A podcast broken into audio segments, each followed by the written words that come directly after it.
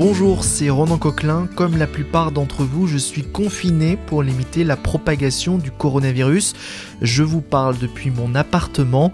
Face à cette situation sans précédent, West France maintient le lien avec vous. Dans ce podcast, anonymes ou personnalités nous racontent leur confinement. Bienvenue dans votre journal de bord, comme à la maison.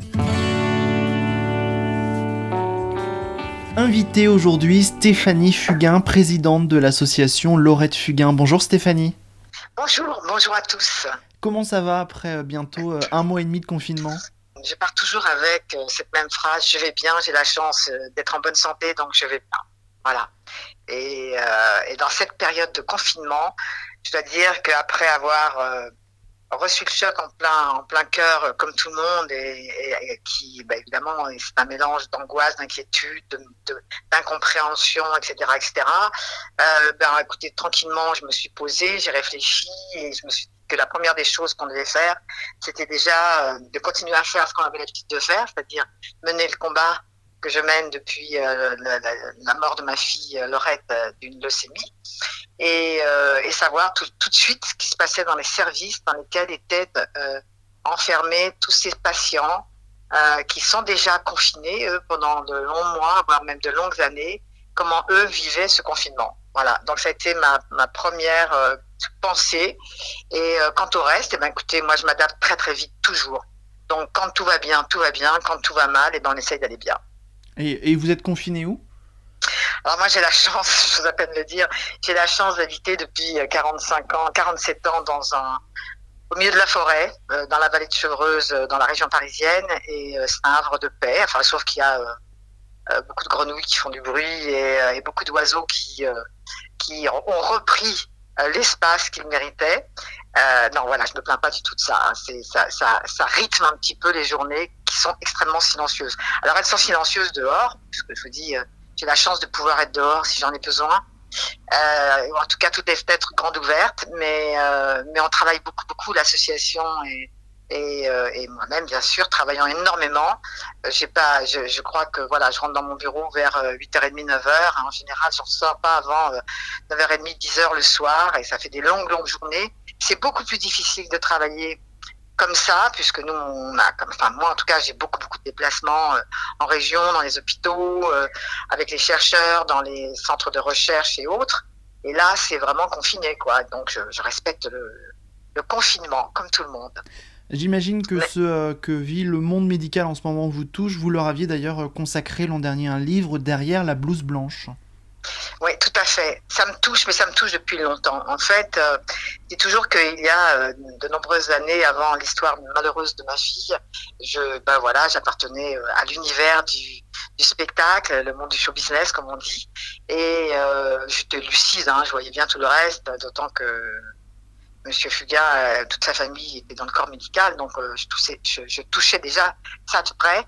Et je dois dire que depuis toutes ces années, euh, que je vis, que j'ai la chance de vivre avec ces gens, avec les soignants, avec les chercheurs, avec euh, tout ce qui entoure le milieu médical, eh bien, euh, c'est différent. Quoi. Ce sont des gens qui sont, pour la plupart, hein, parce qu'il y a évidemment toujours des exceptions, qui sont des gens extraordinaires, qui sont dévoués. Et là, vraiment, ils nous ont démontré que même malgré les manifestations, la, la rébellion qu'il y avait dans la rue et que j'ai euh, euh soutenu d'ailleurs, euh, vraiment toujours avec eux, au milieu d'eux, euh, ben, ils nous ont montré qu'ils étaient, euh, qu'ils étaient indispensables surtout, qu'ils étaient exceptionnels, qu'ils étaient dévoués, que je suis en contact avec eux en permanence et ils sont épuisés, fatigués, mais ils tiendront debout parce que parce qu'ils ont à cœur de, de, de, faire leur métier, le métier qui est le leur, euh, qui est de, de soigner, d'aider, de soutenir, euh, d'espérer avec le patient.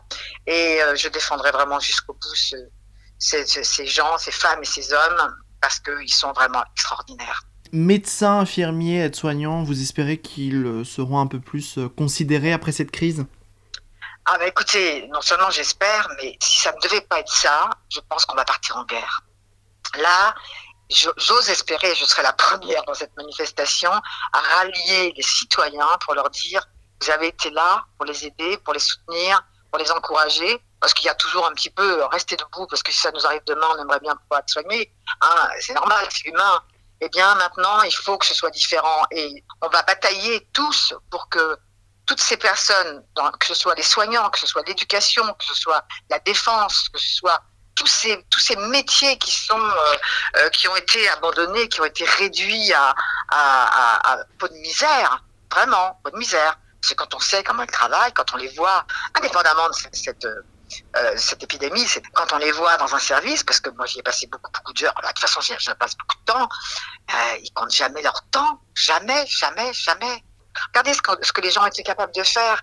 Tout le monde a, ayant un appartement, une chambre de bonne, une chambre d'étudiant, etc., à proximité d'un hôpital, a mis à disposition, nous, l'association, on a un local à Paris, à côté de Necker, évidemment, je l'ai mis tout de suite à disposition de soignants. Ils y sont depuis un mois et demi, ils sont à côté de l'hôpital, ils sont, ils sont ravis, je suis pas derrière pour savoir euh, euh, s'ils vont casser un truc ou pas casser, ils sont tellement contents. Tout le monde a compris qu'il fallait qu'on qu'on soit tous actifs. Eh bien, et c'est comme ça qu'on pourra faire tourner une société. L'État, évidemment, il y a l'État, il y a les, aberrations de l'État. Euh, on aimerait bien que l'argent, des fois, aille là où ça doit aller et pas dans d'autres trucs qui sont pas indispensables. Euh, et, ben, voilà, on le constate. Euh, est-ce qu'on peut changer les choses? Ben, On peut les changer en étant actif, en étant acteur de notre société. Et pas vivre dans son coin reclus en se disant ouais ben non j'ai rien. Tout le monde peut faire quelque chose. Tout le monde. Donc que ce confinement que cette pandémie terrible que cette épreuve épouvantable qui nous arrive soit une vraie grande leçon euh, d'espoir pour que la suite soit différente. On ait bien compris que euh, la planète eh bien euh, elle pourra toujours nous, nous, nous mettre à l'envers s'il le faut parce qu'elle sera toujours la plus forte. En témoigne ce qui se passe. Euh, moi, je passe dans des endroits dans ma campagne pour aller faire mes courses comme tout le monde. Je passe dans des endroits où j'ai connu à l'époque des lapins, des qui couraient dans les dans les dans les prairies. Là, il y en avait plus parce que les voitures passent, même si c'est des petites euh, départementales.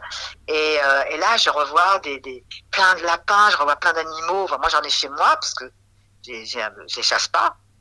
Euh, mais en dehors de chez moi, il y a plein d'animaux nouveaux et on les a vus dans les villes, dans les villages. Euh, on revoit les animaux qui reprennent leur place. Donc ça, c'est parlant, ça c'est ça c'est extraordinaire et euh, redonnons la place à chacun. Voilà. Vous commencez un peu à, à penser à, à l'après 11 mai? Bah écoutez, moi je vais faire comme tout le monde, hein. je vais y aller doucement. Euh, comme j'ai au-delà de 70 ans, euh, j'espère, j'ose espérer finalement qu'on va pas nous nous, nous cloîtrer encore un peu plus longtemps que les autres. Mais de toute façon, comme je ne les fais pas, je sortirai quand même parce qu'on a beaucoup d'activités. Puis là, j'ai la chance, évidemment, en tant que présidente euh, d'association, en tout cas représentante d'association, de pouvoir me déplacer. Ce qu'on fait, on apporte dans les hôpitaux, euh, on apporte des choses dans les hôpitaux.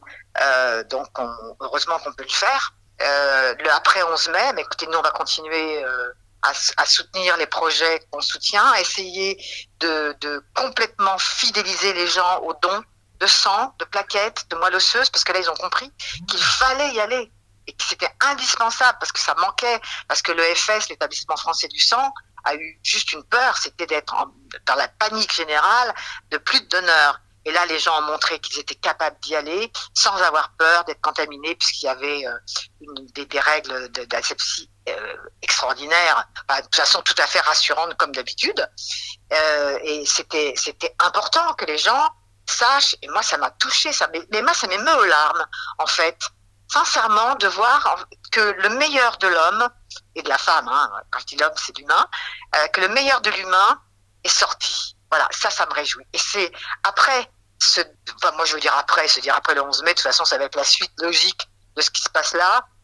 J'ose espérer que tout le monde continuera à de pratiquer les gestes barrières, continueront d'être attentifs à ce qui peut malheureusement se repasser. C'était un redépart, un redépart et euh, sachant que là, le personnel soignant est au bout du rouleau. Si on on les laisse pas un peu au répit, euh, bah, ils vont craquer vont. Alors on les soutient beaucoup, c'est beaucoup, hein, tout le monde, pas que nous. Il y en a qui savent qu'ils sont soutenus, il y en a d'autres qui sont en colère parce qu'ils se disent que bah, c'est tout le temps qu'il faut être comme ça. Mais bon, je crois que les citoyens ont fait le maximum, ont montré qu'ils étaient capables de donner. J'ose espérer qu'après, eh ben, on continuera euh, de, communiquer vers le meilleur. Et moi, j'espère que ce meilleur va fleurir et euh, nous permettre de, nous voir différemment, voilà, de se croiser, de dire bonjour, de, s'inquiéter de savoir euh, comment va son voisin. Un petit mot, on n'est pas obligé de taper à la porte, mais moi, je trouve ça bien, je trouve ça, je trouve ça joyeux. Ben voilà, faisons ça déjà, déjà. Merci beaucoup, Stéphanie Fugain.